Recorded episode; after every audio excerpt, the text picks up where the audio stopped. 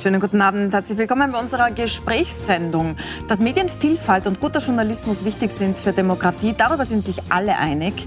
Wie das aber am besten funktioniert und welche Rolle der öffentlich-rechtliche Rundfunk, der ORF in Österreich, da führen soll, darüber gehen die Meinungen weit auseinander, besonders jetzt mitten in der Gesetzesreform. Und darüber sprechen wir heute mit folgenden Gästen. Ich begrüße herzlich Ingrid Thurnherr, Hallo. langjährige Moderatorin und jetzt Radiodirektorin im ORF. Schönen guten Abend. Guten Abend, danke für die Einladung. Sigrid Maurer, Klubobfrau bei den Grünen. Grünen, die das jetzt vorgestellte Paket, das so heiß umfedert ist, äh, mitverhandelt hat und auch vorgestellt hat. Schönen guten Abend. Guten Abend.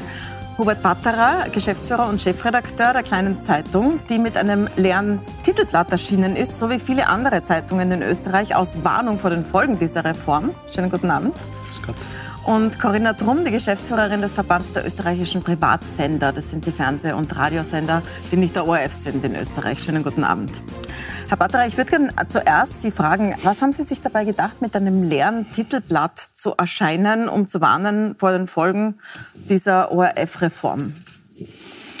Wirkt ein bisschen drastisch. Äh, ja, war auch so gewollt. Ähm, vorausschicken möchte ich, dass es uns, mir jedenfalls nicht weil das Bild entstanden ist, um, um irgendeine Form von Wehleidigkeit gegangen ist oder um Missgunst gegen den ORF oder auch nicht darum, dass wir dem ORF Zugriffe wegschnappen möchten. Irgendwie das, äh, das ist wirklich naiv und dumm anzunehmen, sondern diese Intervention war Ausdruck eines Protests und auch eines, eines äh, gemeinsam gefühlten Entsetzens über, über diese Gesetzesvorlage, äh, die in meinen Augen der größte, wie soll ich es nennen, äh, Medien, die größte medienpolitische Kopflosigkeit und Achtlosigkeit äh, in diesem Land seit vielen Jahrzehnten ist, nämlich eine Achtlosigkeit, die darin besteht, in meinen Augen, dass äh, die zentrale Frage war offenbar für die Regierung, wie sicher ich, sichere ich den größten Player,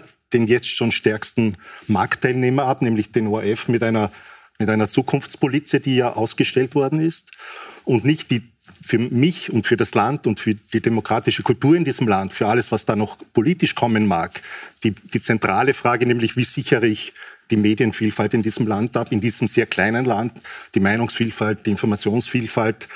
Äh, und da empfinde ich ein großes, ein großes Versagen, ein großes ordnungspolitisches Versagen hier der Regierung, äh, nämlich erster, erster Klasse, was heißt erster Klasse, letzter Klasse, wenn ich, wenn ich das so beurteilen darf. Okay, das sind harte Worte. Ich möchte, bevor Sie direkt reagieren, noch mal sagen, was ist beschlossen worden? Erstens eine Haushaltsabgabe, also eine ORF-Abgabe statt der GIS. Jeder Haushalt zahlt in Zukunft.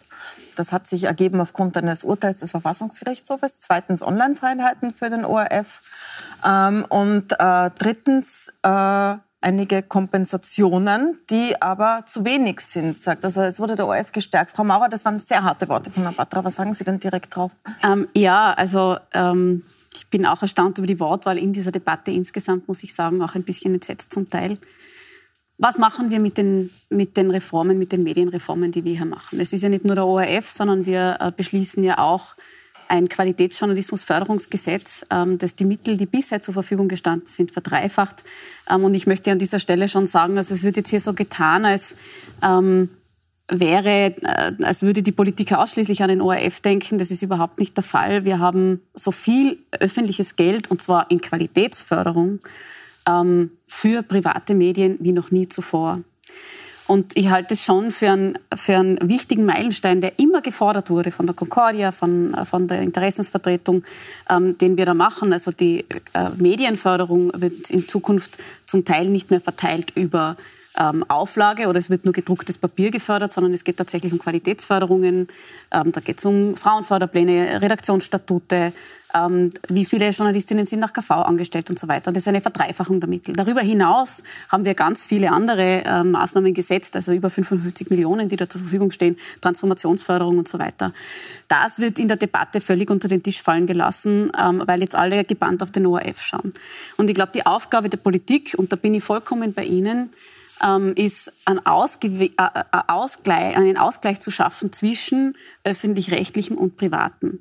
Und ähm, der ORF, und davon sind wir total überzeugt, öffentlich-rechtliche Rundfunkanstalten sind äh, nach 1945 gegründet worden in ganz Europa, haben einen wesentlichen Anteil an der Demokratisierung, weil man gesagt hat, wir müssen verhindern, dass diese Art und Weise der Propaganda jemals wieder so erfolgreich sein kann. Es braucht objektive Information und der ORF ist sowas wie die, die, äh, die Infrastruktur für Information in unserem Land. Also so wie Autobahnen gebaut werden und Krankenhäuser haben wir auch für die Demokratie und für die objektive Information der Bevölkerung einen öffentlich-rechtlichen Rundfunk. Und Darf ich kurz dazwischen fragen und ich, ich komme nachher noch mal zu Ihnen. Ähm, die Politik scheint ja etwas erstaunt davon, dass Sie nicht jubeln, Herr Batterer, über die Qualitätsjournalismusförderung, die Digitaltransformationsförderung und so weiter und jetzt plötzlich so äh, erbost sind. Können Sie das noch mal erklären? Ja, ich, ich habe auch so den Eindruck, auch, auch bei der Medienministerin, dass, dass es sich ein bisschen beleidigt auch jetzt zurückgezogen haben und eingebunkert haben. Beleidigt auch möglicherweise darüber, dass wir gesagt haben, okay, wir geben halt den privaten Verlagen auch ein bisschen was und schränken da ORF-AT ein bisschen ein und reduzieren das die Textsubstanz auf 300 Stories pro Woche und, und dann sollen es eine Ruhe geben, nicht? Äh, wir können keine Ruhe geben, weil diese Gesetzesvorlage im Kern alle Bezahlmedien, privaten Bezahlmedien dieses Landes bedroht, und zwar substanziell bedroht. Äh, und das sind so gut wie alle, alle, alle Tageszeitungen dieses Landes, weil sie im, im digitalen Raum durch die Übermacht des ORF äh, keinerlei Chance hat, äh, sich wirtschaftlich äh, und publizistisch zu behaupten.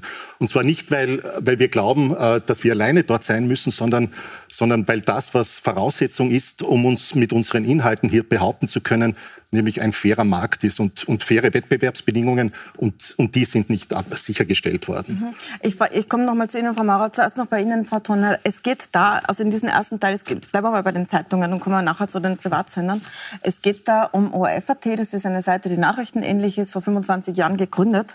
Äh, in der morgigen Zeit erscheint ein Interview mit Eugen Russ, dem Verleger, der sagt, ähm, das war ein Fehler, die überhaupt zu gründen. Andere öffentlich-rechtliche haben die gar nicht. Ich blende das kurz ein. Das Titelblatt, der sagte, der ORF ist bedrohlich, wie ein Orca, der in einem Delfinbecken schwimmt und sich vor 25 Jahren gedacht hat, er gibt sich nicht mit der Kraftnahrung der GIS zufrieden, sondern futtert auch noch bei den Delfinen mit. Warum hat der ORF das überhaupt? Ja, ich, äh, ein öffentlich-rechtlicher Sender ist doch quasi dazu verpflichtet, äh, Kraft seiner, seiner Daseinsberechtigung und auch der Beiträge, die er von, äh, von den Menschen in diesem Land bekommt, ihnen dort hochwertige, glaubwürdige, verifizierte Information zu bieten, wo sie sind. Und es hat sich eben schon vor 25 Jahren wohl abgezeichnet, auch wenn damals schon manche Trendforscher dann noch gemeint haben, ja, das mit dem Internet, das wird sich auf Dauer nicht durchsetzen hat sich gezeigt, es hat sich durchgesetzt und das war wichtig für den ORF. Auch, im, äh, auch online, den Menschen ein niederschwelliges, leicht zugängliches Informationsangebot zu geben. Und wir sehen ja auch, wie stark das genutzt wird. Und die Frage aus heutiger Sicht äh, kann ja meiner Meinung nach nicht lauten, schwächen wir jetzt bewusst ein Angebot, das von den Leuten sehr stark genutzt wird und offenbar etwas ist, was in diesem Land gefehlt hat und auch niemand anderer in dieser Form so gemacht hat, damit man für andere Angebote dann bezahlen muss. Das ist ja offenbar der Trade-off, über den hier diskutiert mhm. wird. Und ich ist das so, Herr Batterer? Ist das der Trade-off? Äh, es, ist, es ist keine Erzählung, sondern es ist so, es ist in meinen Augen eine, eine staatlich geförderte digitale Gratiszeitung, ein staatlich gefördertes Freibierprodukt, äh, das gut gemacht ist. Ich konsumiere das und, und nutze, es, nutze es selbst gerne.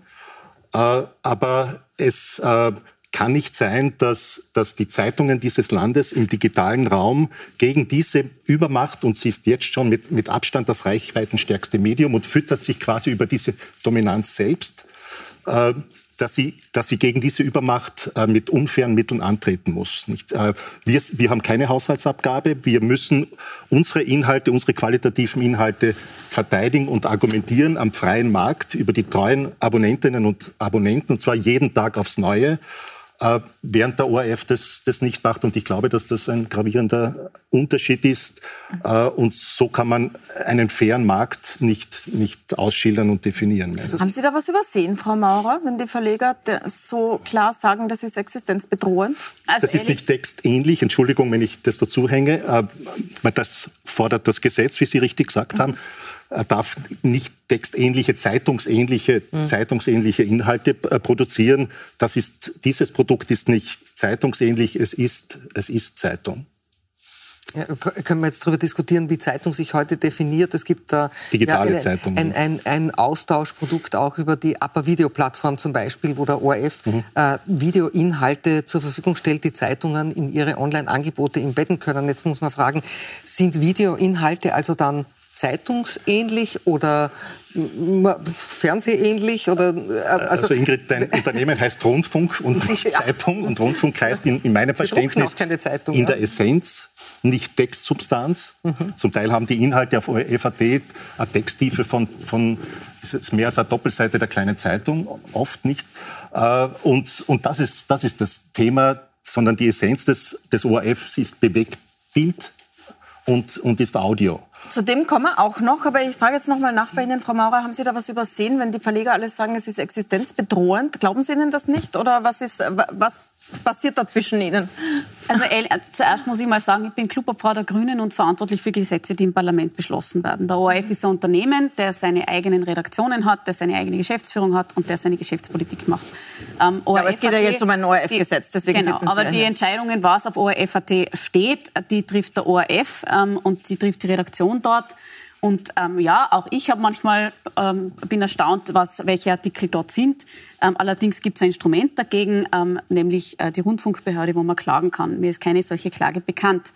Ich bin in dieser Diskussion ehrlich gesagt also auf der einen Seite wird uns vorgeworfen, ähm, wir äh, gefährden die Demokratie und zwar wirklich in, einer, in Worten, also auch das, was der Herr Rus da jetzt sagt, also wenn ihr als Politikerin solche Worte verwendet, dann wird man schön was ausgerichtet.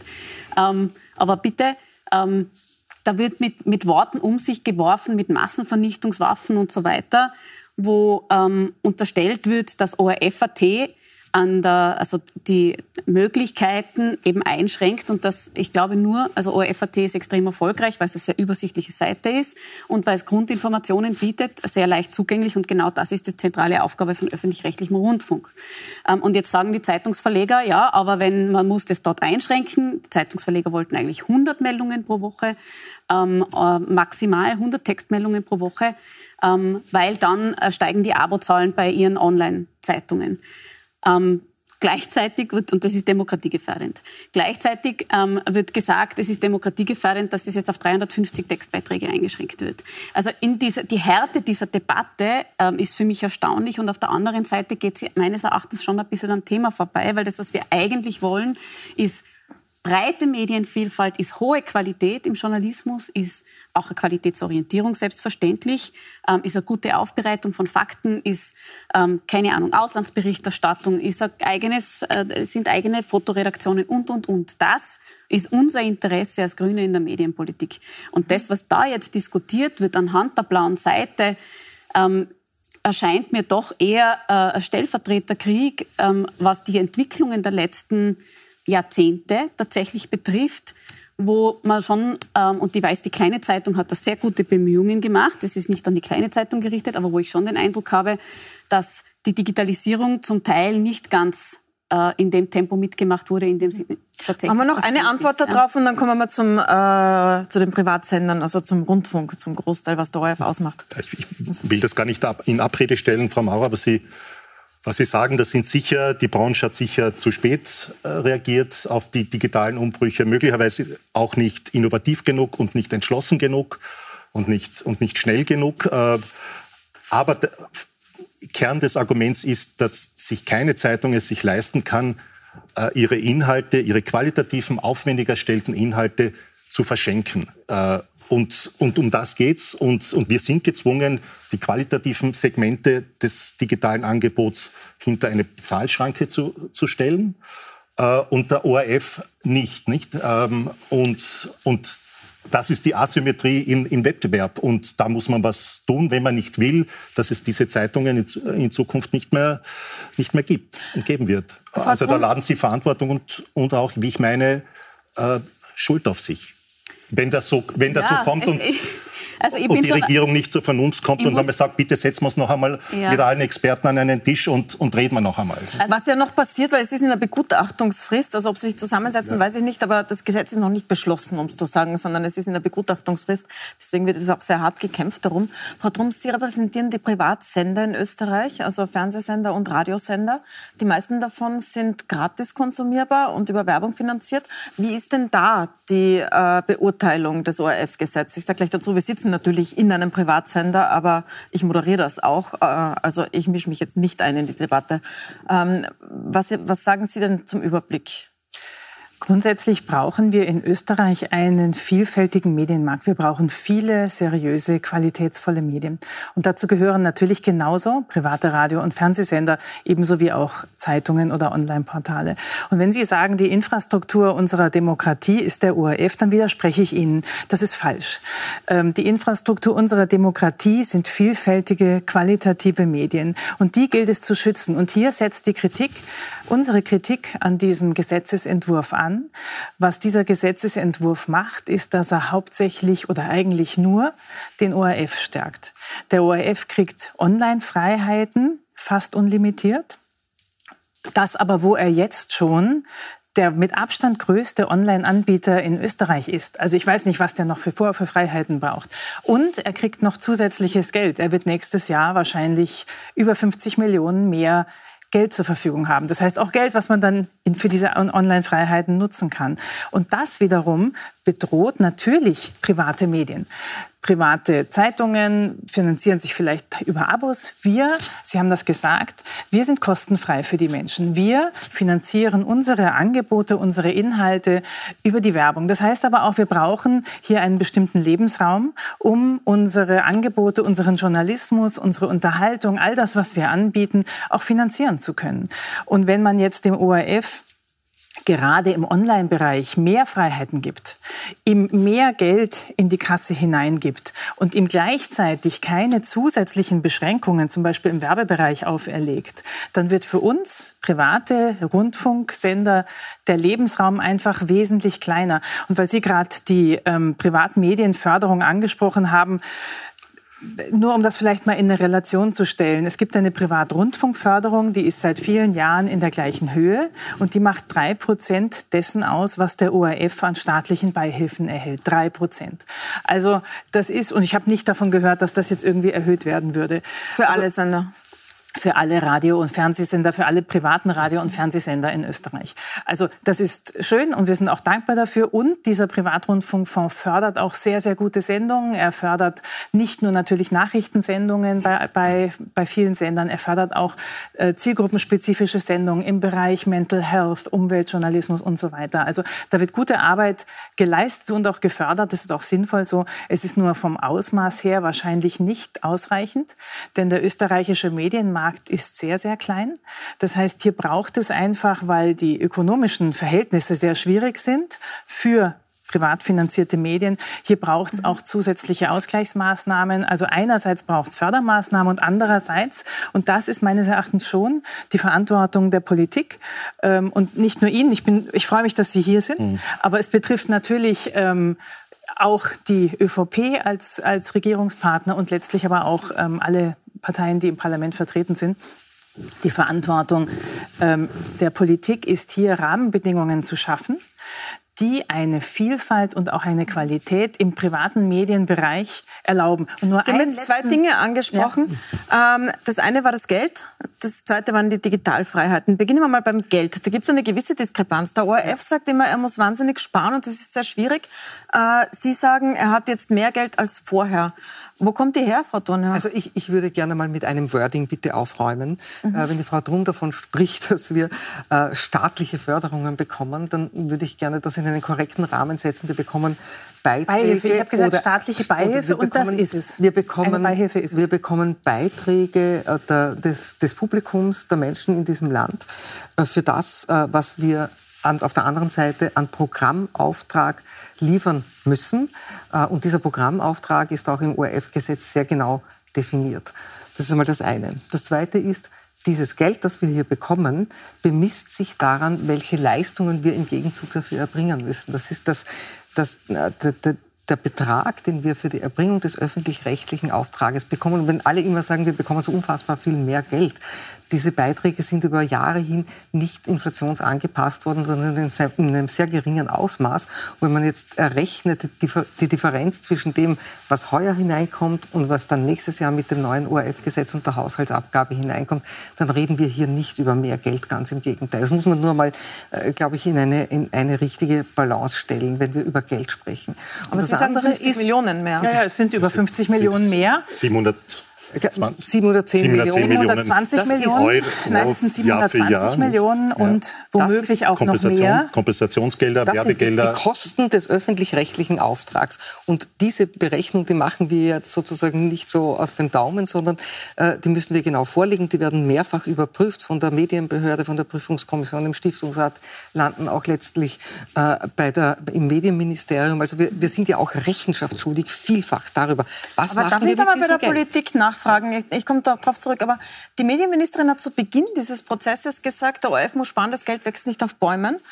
Jetzt sind nach den Berechnungen hier 50 Millionen mehr im Topf. Das ist in keinem Unternehmen eigentlich sparen. Was ist da dazwischen passiert? Also der ORF hat schon seit längerer Zeit äh, ein äh, großes Sparprogramm am Laufen. Äh, mit, also es ist schon die, die extreme Diskrepanz der Interpretation dieser Zahlen ist schon erstaunlich, muss ich sagen. Ja. Naja, aber Im so ORF, landläufig, sagen wir mal, wenn jemand spart, hat er weniger, muss er weniger genau. Geld auskommen. Hier ist mehr Geld da und nicht weniger. Also Vielleicht kann ich helfen, es kommt ja. auch viel mehr Programmauftrag. Also man muss ja immer sehen, was müssen wir mit diesem Geld oder was sollen wir mit diesem Geld denn tun? Wir haben einen Programmauftrag, der ist, das sind viele Seiten, wo genau ausdefiniert ist, was von uns im Gegenzug für dieses Geld äh, sozusagen zu leisten ist, welches Programm dafür anzubieten ist. Und das ist, äh, das, steigt von Jahr zu Jahr. Ich will vielleicht nur eine Zahl hier einbringen, damit man sich ungefähr vorstellen kann, was, was es bedeutet, wenn wir hier über Sparen reden beim ORF. In den letzten 15 Jahren hat der ORF äh, 20 Prozent seiner Belegschaft eingespart. Und mit den immer weniger Leuten machen wir immer mehr Programm. Wir haben immer neue Programmaufträge. Es ist zum Beispiel ein neuer Spartensender dazugekommen, ORF 3, der sehr erfolgreich Programm macht. Aber der muss von Menschen gemacht werden. Aber warum kostet das jedes Jahr mehr? Ja, weil wir eine Inflation haben, weil wir mehr Programmaufträge haben, weil wir mehr zu leisten haben für das Geld. Als, als wir begonnen haben, als der ORF mhm. begonnen hat, hat es halt mal äh, zuerst Radios gegeben und dann Fernsehkanäle. Jetzt gibt es immer mehr, dass wir für diesen Programmauftrag zu leisten haben. Was antworten Sie darauf, Frau Trump? Die Inflation und die Teuerung Steuerung trifft private Medien ganz genauso.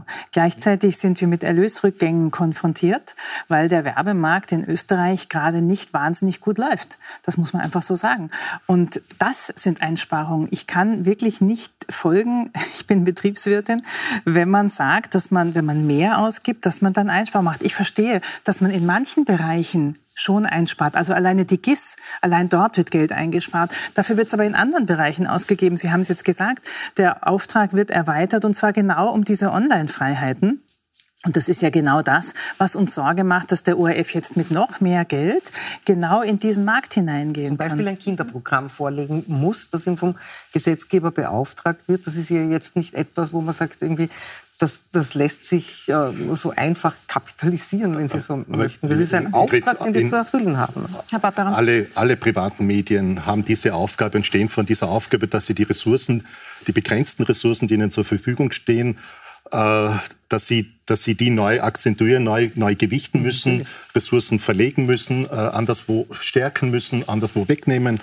Äh, also das ist normales äh, Geschäft in allen Zeitungen derzeit, ohne dass hier diese Bemühungen und Anstrengungen abgegolten werden äh, von außen. Und für mich, ich, ich habe keine große Freude, dass, wie wir hier da sitzen, auch, dass es diese Konfrontationsstellung gibt unter den, unter den Medien, weil ich denke, möglicherweise die großen Mitbewerber sind, ähm, kommen, von, kommen von außen. Was mich nur stört, und, und da möchte ich noch einmal das Versagen der Politik benennen, genau das, wenn man schon an, an einer solchen Zäsur steht und dieses Gesetz neu zimmert, dass man, dieses, dass man die grundsätzliche Arbeit nicht getan hat, nämlich genau das, nochmal dieses Feld neu zu bemessen und zu vermessen, was heißt öffentlich-rechtlich ähm, unter den heutigen Bedingungen, im heutigen digitalen Kontext, was heißt im, im linearen Fernsehprogramm, wo man noch einmal, wenn man mit dem ja, mit dem Röntgenschirm noch einmal drüber fährt, über das gesamte Angebot, über alle vier Kanäle. Ähm, Ö3, Stichwort Ö3, Stichwort äh, ORF1 und so weiter. Äh, wir kennen die Debatten, dass diese Arbeit ist nicht getan worden und, und das wäre aber vernünftig und erforderlich gewesen, dass man sagt, was heißt öffentlich-rechtlich im digitalen Raum zum Beispiel, dass man dann davon ableitet, welche Strukturen brauche ich dafür, um diesen Auftrag, zu dem ich stehe, auch der notwendig ist, zu erfüllen und, wie, und als drittes dann, wie finanziere ich ähm, die Umsetzung. So, so wird es in jedem, in jedem privatwirtschaftlichen Unternehmen ähm, ähm, ablaufen. Und so ist es leider hier im ORF nicht, nicht abgelaufen. Und das, das finde ich, darin liegt das Versäumnis jetzt auch hier der politisch Verantwortlichen. Ich finde es auch sehr, sehr, sehr, sehr anständig, dass Sie heute aber Im vielleicht Gegensatz zuerst die Antwort, weil ja da einige Vorwürfe, also einerseits die Frage der Werbung, warum wird die Werbung nicht eingeschränkt, wenn auf der anderen Seite etwas ausgeweitet wird? Und die Frage, warum ist der öffentlich-rechtliche Auftrag, also was soll der ORF eigentlich tun, nicht genauer präzisiert worden in dieser ja, zum, zum, einen, selbstverständlich gibt es Einschränkungen und ich möchte vielleicht mal den Vergleich zu anderen Ländern ziehen. Ähm, also von den großen digitalen Freiheiten, die der ORF, ORF bekommt, die braucht er bitte. Wir müssen, wenn wir öffentlich-rechtlichen Auftrag ernst nehmen, dann muss das natürlich auch im Internet passieren können. Äh, und wir haben da völlig anachronistische Regelungen von äh, Sieben-Tagesregeln und nicht zuerst im Internet äh, sein dürfen und so weiter. Wenn man das vergleicht mit den Möglichkeiten, die die, äh, die ARD und ZDF in Deutschland haben, dann bleiben wir mit diesem Gesetz auch noch dahinter zurück. Und das soll schon zu viel sein. Gleichzeitig gibt es natürlich Allerdings dürfen die zum Beispiel nicht werben im Hauptabend in Deutschland. Ja, nur bis 20 Uhr, glaube ich. Die, und es gibt, was die Werbe Werbung, Werbungsfrage betrifft, selbstverständlich Einschränkungen äh, auch beim ORF, auch in diesem Gesetz, alles nachzulesen und im Übrigen auch diskutiert und verhandelt zwischen ähm, äh, FÖTS und, und äh, ORF. Frau ähm, Drum, wieso haben Sie dann Einwände? Die Werbebeschränkung, die jetzt drinnen ist und die den Rundfunk direkt betrifft, ist eine Reduktion der Werbezeit im ORF-Radio um 10 Prozent. Der ORF ist im Radio um unter mit weniger als 90 Prozent ausgelastet. Da kann man sich sehr leicht ausrechnen, dass das so gut wie keinen Effekt hat. Wir haben da immer deutlich mehr gefordert. Zum einen braucht es höhere Beschränkungen, also es muss mehr Werbezeit weggenommen werden. Das ist ja auch etwas, was viele Hörerinnen und viele Seher beklagen, dass da zu viel Werbung ist im ORF, im Fernsehen und im Radio. Und dann ist da noch eine Sache, das ist vielen gar nicht so bewusst. Es gibt eine Möglichkeit, dass der ORF seine täglichen Werbezeitlimits überschreiten darf, sofern er das an schwächeren Tagen ausgleicht. Und diese, diese Möglichkeit, diese Werbezeitlimits zu überschreiten, muss einfach weg. Das ist im Sinne der Transparenz, der Klarheit und der Nachvollziehbarkeit absolut geboten und war immer eine unserer Forderungen. Mhm. Kurze also, Antworten? Also, ja, darf ich vielleicht äh, ganz kurz noch auch ähm, zu, dem, zu dem Thema, das der Hubert Batterer angesprochen hat, auch äh, die Definition dessen, was der öffentlich-rechtliche Rundfunk kann, darf oder soll. Äh, ich finde es schon bemerkenswert, dass wir in einem Gesetzgebungsprozess, wo es eigentlich darum geht, weil der Verfassungsgerichtshof eben es äh, erforderlich gemacht hat, das ORF-Gesetz und die Finanzierung des ORF neu zu definieren, hier sitzen. Und äh, ausschließlich darüber sprechen, wie der öffentlich-rechtliche Rundfunk in seinen Möglichkeiten beschränkt werden soll. Ich finde es auch wichtig, dass es äh, gute, qualitätsvolle Medien, Privatmedien in diesem Land gibt. Aber die Frage kann doch nicht sein, schwächen wir den ORF, sondern stärken wir die anderen und sind wir gemeinsam stark, instead of wir sollen schwächer sein, der ORF soll schwächer sein und die Privatmedien sollen äh, stärker werden. Also, und, Frau Donner, darüber sprechen wir gleich. ein bisschen eine kurze Pause machen. Ich möchte noch anmerken, wir sprechen darüber, dass er stärker wird, der ORF, nicht, dass er geschwächt wird. Aber wir sprechen gleich über solche Kooperationen. Und ich möchte auch noch die Wiener Zeitung ansprechen, die ja auch Teil dieser großen Mediendebatte sind. Wir sind gleich wieder da. Bleiben Sie dran.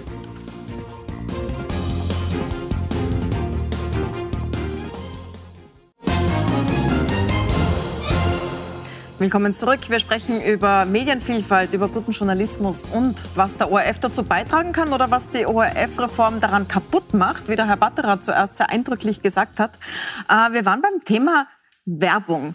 Äh, Sie haben gesagt, Frau Drum, Sie vertreten der Privatsender, dass äh, der ORF die täglichen Werbezeiten einhalten soll. Es gibt eine tägliche Beschränkung, die wird nicht eingehalten, sondern man kann das von schwachen Tagen ausgleichen und somit gibt es eigentlich keine Beschränkung, sagen Sie. Also ich glaube, die, die Werbezeitlimits müssen eingehalten werden und es muss nachgeschäft werden, weil jetzt ist wirklich nur eine Mini-Beschränkung für das Radio drinnen, die fast nichts bringt. Fernsehen ist offenbar ganz vergessen worden, aber ich glaube, Das wird man auch noch entsprechend korrigieren. Also da muss noch ein bisschen mehr geschehen, sonst mhm. wird das auch kein angemessener Ausgleich sein. Frau Thurnherr, Radiodirektorin im ORF. Radiodirektorin, aber auch sozusagen mit Blick auf das gesamte ja. Unternehmen kann ich eines ganz sicher sagen, und das wissen wir ganz einfach, und das wissen, glaube ich, auch Sie, Frau Drum, äh, jeder Cent und jeder Euro, der im ORF nicht geworben wird, wird nicht bei Ihnen geworben, sondern wird, äh, fließt in die äh, amerikanischen Plattformen. Das ist uns bewusst seit vielen Jahren, das können wir beobachten, wir können zuschauen, wie das funktioniert. Es geht da um Reichweite und diese Reichweite können eben nicht äh, so viele Plattformen anbieten. Also deswegen äh, glaube ich, ist es auch wichtig, dass man bei den Werbezeiten auch in Zusammenarbeit mit der österreichischen Wirtschaft das im Land behält, soweit es möglich ist. Und dann ist es eben beim ORF gut aufgehoben. Logisch muss ich das so sagen. Aber das ist schon ein wichtiger Aspekt, der dann oftmals außer Acht gelassen wird. Wir glauben ja immer, wir sind hier unter uns. Äh, und für Sie, wir, wir, sind aber nicht hier unter uns im österreichischen Internet oder im österreichischen Medienmarkt, sondern das Ich kurz eine Berichtigung machen, obwohl ich als Moderatorin nicht mitrede, aber bei unter 50-Jährigen hat unsere Gruppe eine größere Reichweite als der ORF. Also. Das könnten wir jetzt äh, gerne gegenrechnen, äh, über welche Medien wir hier sprechen. Was was, ist denn die Antwort darauf? Weil das Argument ist ja, äh, die großen Konkurrenten sind Amazon, äh, Facebook, Google. also Meta, mhm. Google, TikTok jetzt auch.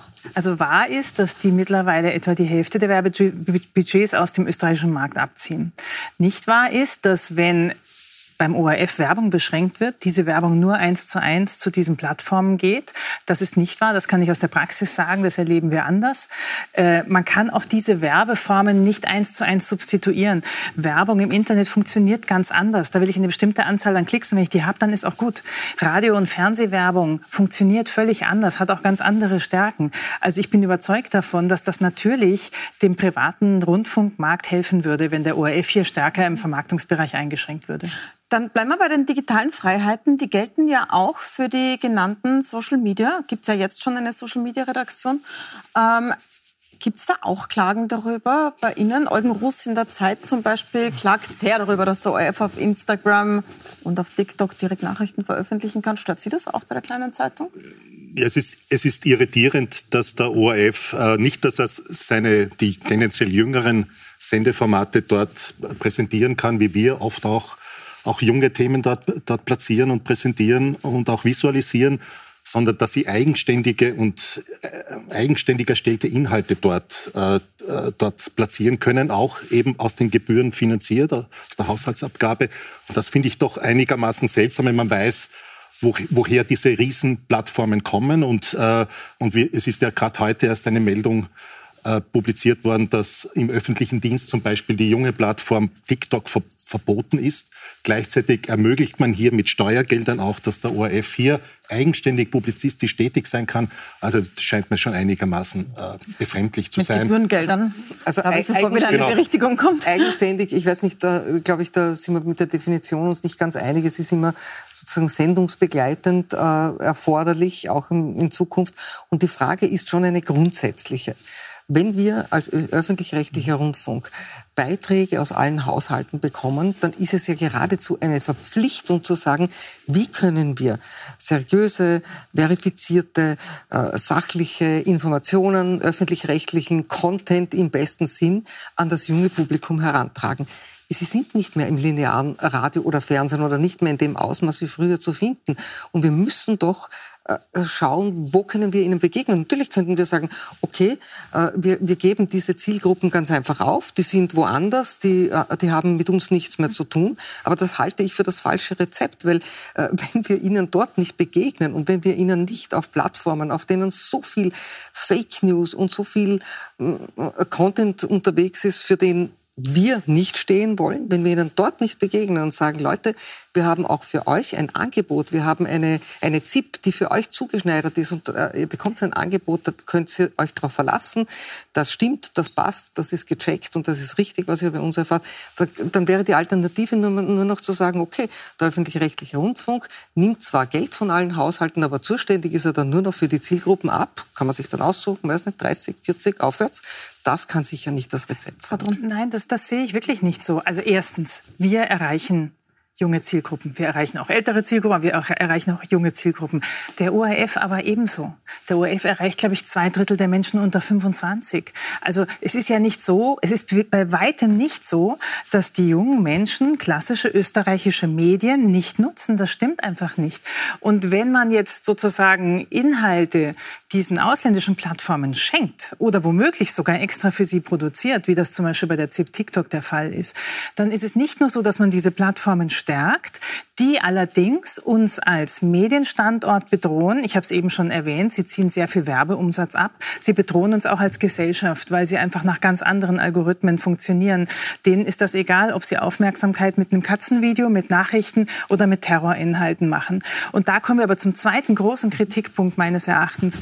Wenn der ORF seriösen Journalismus auf diese Plattformen gibt, dann stärkt er ihre Glaubwürdigkeit und dann stärkt er sogar die Glaubwürdigkeit der drumherum liegenden Inhalte auf diesen Plattformen. Und das halte ich für problematisch, insbesondere wo diese Inhalte eben mit staatlichen Beihilfen finanziert sind. Ja, aber die Alternative ist doch nur zu sagen, aha, soziale Medien gibt es auch, aber spielen bei uns keine Rolle, weil Nein, wir, wir wissen Sie, was die Alternative ist? Also das ist das, die Alternative ist relativ einfach. Natürlich kann man die Menschen dort ansprechen und dann holt man sie doch bitte zu den eigenen Plattformen. Das wäre der Plan. Das wäre der Plan? Nein, das ist nicht der Plan, weil also, ja ganz viele neue Angebote geplant sind, die dann dort auch ähm, auf den sozialen Plattformen verbreitet wissen werden. Sie, was interessant ist? das so, Frau Maurer? Also kann dann, wenn der, der ORF darf jetzt online-only produzieren? Früher war es ja nur Sendungen, was im Fernsehen war, durfte auch online sein. Jetzt darf man auch nur für online produzieren. Mhm. Kann man auch für YouTube produzieren oder das dann eins zu eins auf YouTube stellen als Beispiel? Weil auf TikTok passiert es ja schon. Also es gibt ein äh, VfGH-Erkenntnis, das dem ORF erlaubt, auf sozialen Medien ähm, aktiv zu sein und dort äh, Beiträge zu teilen. Ähm, äh, es ist nicht äh, gedacht und auch nicht erlaubt, dass dort jetzt ähm, irgendwie ein eigener Channel auf YouTube zum Beispiel gebaut wird. Ich finde die Debatte aber schon, also ich finde, in, in dieser Diskussion wird ein bisschen das Ziel vor, aus den Augen verloren. Der ORF ist bezahlt von allen Menschen in Österreich.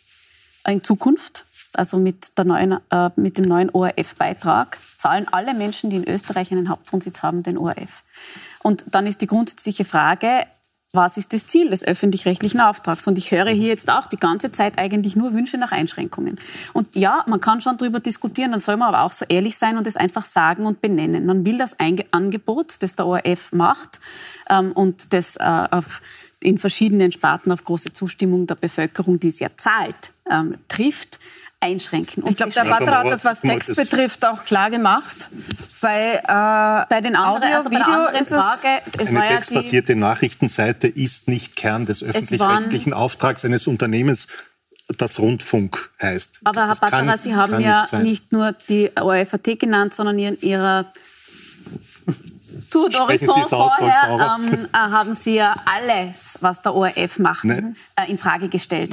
Und das sehen wir halt nicht so. Nein, wir haben einen öffentlich-rechtlichen Auftrag haben Sie äh, und wir finden, der ist so, der nicht, soll auch so formuliert sein. Und diese Diskussion, soll man auf diese Plattformen gehen, ja oder nein? Das ist, also diese Diskussion haben, führen wir jetzt schon ziemlich lange. Möglicherweise haben wir, während wir diese Diskussion geführt haben, auch die eine oder andere Sache übersehen.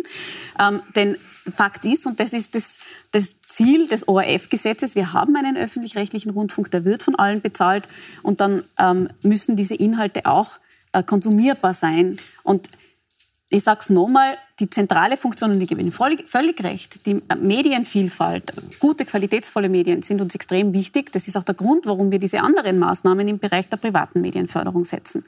Ähm, aber die, wir leben in einer Zeit von Fake News, von Propaganda. Äh, wir haben einen Krieg in der Ukraine, wo ähm, in äh, Telegram-Gruppen ähm, wüsteste Verschwörungstheorien, antisemitische Verschwörungstheorien, ähm, rechtsextreme Inhalte verbreitet werden. Und man kann jetzt schon sagen aus demokratiepolitischer Sicht, okay, das lassen wir alles über uns ergehen und wir schauen dann, also und es interessiert uns nicht.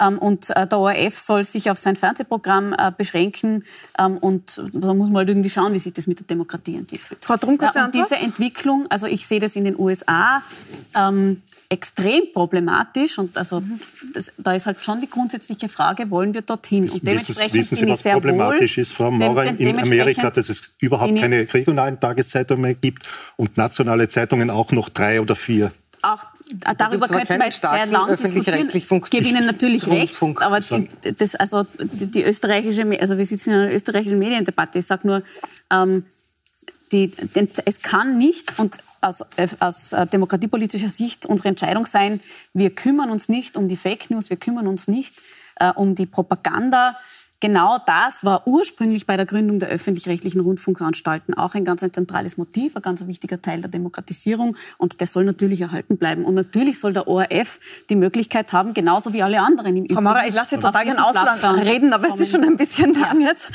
Kurze Antwort, Frau Drum. Äh, zwei und gleich die Frage dazu, was, wie soll es denn sein, Ihrer Meinung genau, nach? Wie soll der ORF denn aufgestellt sein, damit die österreichische Medien... Also Sie haben gesagt, wir reden so viel über Beschränkungen. Ich sehe überhaupt keine Beschränkung für die Seite ORF.at. Die wird attraktiver. Die wird in Zukunft bis zu 800 Audio- und Videobeiträge haben, zusätzlich zum Text. Das macht sie mit heutigem Mediennutzungsverhalten attraktiver. Das nur also die Beschränkungen, wo es, um die es uns geht, sind die im Werbebereich, weil der ORF sich im Werbemarkt viel zu stark ausbreiten darf. Und ja, wir müssen natürlich was tun. Alle zusammen müssen was tun gegen Fake News. Das Beste, die beste Impfung sozusagen dagegen ist hochqualitativer Journalismus, aber nicht von einem Medienhaus, sondern von vielen, Absolut von möglichst richtig. vielen, weil möglicherweise lässt einer auch mal aus und das wollen wir uns eigentlich Absolut. nicht wünschen. Was jetzt aber, also was, was, was können wir tun gegen diese großen Plattformen? Wir sagen das als Privatsender schon seit vielen, vielen Jahren. In einem kleinen Medienmarkt wie Österreich geht es um Kooperation, viel weniger Konkurrenz. Deswegen möchten wir auch, dass der ORF aus diesem Konkurrenzverhalten am Werbemarkt ein bisschen herausgeführt wird. Es geht uns um Kooperation Kooperation. Hier gibt es mittlerweile sehr gute Initiativen, äh, die eigentlich auf, soweit ich das sehen kann, private Initiativen zurückgehen. Es wurde vor einiger Zeit der Radio Player gelauncht, über den ich alle wesentlichen Radiosender in Österreich hören kann, in Zukunft auch den ORF. Und es wurde jetzt auch kürzlich eine sehr große, umfassende Streaming-Plattform namens Join gelauncht, über die ich auch alle wesentlichen österreichischen äh, Privat, äh, Entschuldigung, TV-Sender und, so, und auch Radioangebote auch konsumieren kann. Das halte ich für einen ganz einen wichtigen Schritt. Es ist für mich so ein bisschen ein Netflix für Österreich und das ist, glaube ich, ein, eine sehr, sehr gute Antwort auf das, was diese Plattformen ich möchte jetzt gar nicht sagen, österreichischen Seherinnen und Hörern anbieten, sondern sie nehmen ja Österreich einfach nur so ein bisschen mit. Also wir sind so eine Art Abfallprodukt für die. Und was jetzt passiert ist, dass es wirkliche Kooperationsprojekte gibt mit dem ORF zusammen. Das muss man auch wirklich in aller positiven, mit aller positiven ähm, äh, mit allem Wording sagen, ähm, wo wir versuchen, dem wirklich was entgegenzusetzen. Das ist, die wird nächste Woche dann richtig vorgestellt, diese Plattform Join am For Game Changers Festival. Ich habe einen kurzen Beitrag dazu ähm, aus der Newsredaktion mir geholt, weil die meisten deswegen ja noch nicht wissen können, was das ist, das wird Join. Live-Fernsehen und On-Demand-Streaming, das alles gibt es jetzt auf einer einzigen Plattform mit den besten Inhalten von privaten und öffentlich-rechtlichen Sendern. Mehrere Jahre wurde an dem Mammutprojekt Join gearbeitet. Jetzt ist es soweit. Der neue Superstreamer aus Österreich ist ab sofort abrufbar. Die besten Sportevents von Fußball bis Formel 1, dazu die wichtigsten News, Talks und Serien von mehreren Sendern, plus die besten Shows und Events von Joko und Klaas Dancing Stars bis hin zu 2 Minuten 2 Millionen. Das alles gratis auf einer einzigen Plattform, entweder am Handy, PC oder Smart TV. Es ist eine große Geschichte, weil wir alle unsere Inhalte, alle unsere Sender, aber nicht nur unsere Sender, sondern auch überhaupt alle Fernsehsender und alle Programm- und Bewegtbildhersteller in Österreich auf einer Plattform vereinen wollen und hier den großen österreichischen Superstreamer starten. Wir sind auch daran interessiert, dass der österreichische Medienstandort gegen die internationalen Streaming-Giganten gestärkt wird und der ORF sein Publikum, vor allem sein junges Publikum, dort erreicht, wo es sich befindet. Das gilt sowohl für unsere eigenen Kanäle als auch für das heute präsentierte Streaming-Angebot Join der Puls 4 Gruppe. Mehr als 50 Live-Sender stehen zur Verfügung. Dazu kommen Mediatheken von 15 Sendern, inklusive Puls 24, Puls 4 ATV, ORF 1 und 2 Pro 7 und Servus TV. Zusätzlich gibt es noch Join-Exklusivformate, etwa mit Influencer Lukas Galgenmüller oder Schauspielerin Nina Hartmann. Abokosten fallen keine an. Total kostenlos, alle Sender live und auf Abruf. Und das ist, glaube ich, das ideale Programm, um weiterhin im Wohnzimmer gemeinsam sich unterhalten zu lassen. Ab sofort ist Join auf join.at verfügbar. Bis 15. Mai wird der neue Superstreamer auf allen Plattformen und App Stores ausgerollt. Fernsehen und Streaming, öffentlich-rechtlich und privat. Wir bringen's zusammen, so heißt das Motto von Join. Ab sofort in ganz Österreich. Ab 15. gibt es überall, aber man kann es schon jetzt runterladen auf den meisten Geräten. Also es ist ein Beispiel dafür, wie es schon funktioniert und wie die Online-Freiheiten des ORF Privaten auch nützen, weil das die der Fall der Sieben-Tage-Regelung in dem Fall natürlich ein Vorteil.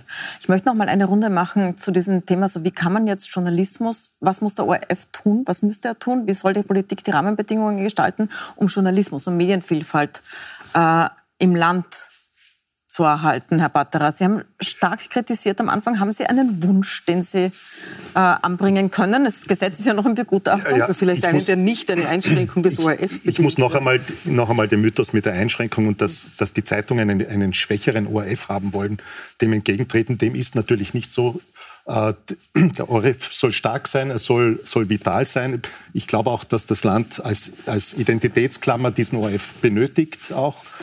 Äh, darum geht es nicht. Es geht um die Aufgabe, um die ureigenste Aufgabe von Politik in diesem kleinen Land und in diesem kleinen Medienmarkt, äh, faire Rahmenbedingungen und einen fairen Wettbewerb sicherzustellen, dass, und zwar zwischen einerseits dem ORF, dem öffentlichen rechtlichen Bereich und, und den privaten äh, Verlagen. Zum Wohle des Landes, zum Wohle der Diskurskultur in diesem Land, auch im Hinblick auf möglicherweise politisch politische Radikalisierungen, die uns noch, die uns noch ins, ins Haus stehen. Das greife ich gleich mal auf, weil was nämlich nicht drinnen ist, Frau Maurer, in dem Gesetz, ist äh, die Beendigung der politischen Abhängigkeit des ORF. Der Stiftungsrat des ORF wird, wird ja auch oft von ORF-Journalisten kritisiert und Journalistinnen, der Stiftungsrat wird von den Regierenden beschickt. Bundesregierung und Länder. Derzeit hat die ÖVP sogar die absolute Mehrheit. Parteien, Bundesländer. Der Vorsitzende ja. von den Grünen. Muss liegt, ja, das war eigentlich, das wollte ich gerade fragen. Ist, liegt das daran, dass Sie jetzt gerade den Vorsitzenden dort stellen, dass Sie sich gedacht haben, Sie greifen das nicht an und haben Sie sich überlegt,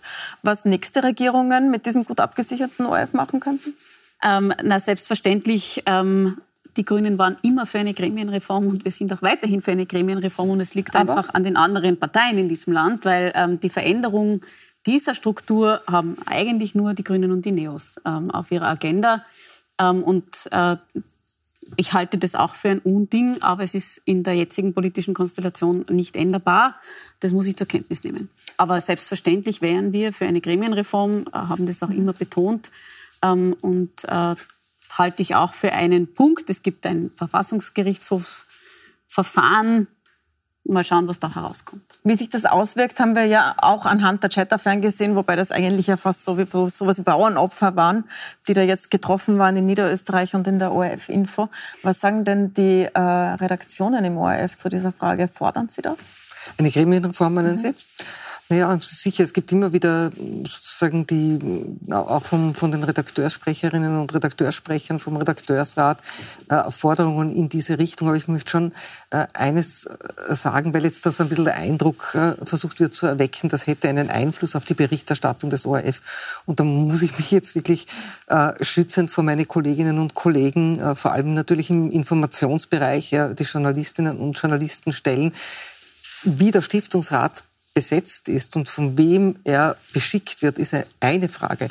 Dass die Redaktionen unabhängig arbeiten können und sich davon nicht wirklich beeinflussen lassen. Ich glaube, dafür möchte ich gern meine Hand ins Feuer legen und äh, das auf ist ziemlich gefahrlos so. Auf die Besetzung der Führungsfunktionen und zwar quer durch das Unternehmens hat natürlich, hat natürlich der Stiftungsrat und der politisch besetzte Stiftungsrat sehr wohl einen Einfluss, das wissen wir, ich glaube, so aufrichtig können wir auch in dieser Runde. Nein, der, der hat einen sein. Einfluss auf die Besetzung der Direktorinnen und Direktoren. Das, äh, glaube ich, dort wird, das wird im Stiftungsrat entschieden. Das sickert schon Aber runter. Dann, da gibt es eine, eine, gewisse sozusagen Kompetenz des Managements, auch kompetente Leute und Journalistinnen und Journalisten äh, in ihre Funktionen zu schicken, von denen man weiß, dass sie journalistische Unabhängigkeit so definieren, wie wir uns das wünschen und mit großer Unabhängigkeit und journalistischer Freiheit arbeiten können und sollen. Großer Respekt vor der Unabhängigkeit der Redaktionen der Kollegen, aber es hat schon einen Grund, warum die Chefredakteure wechseln und einmal konservative Mück sind, dann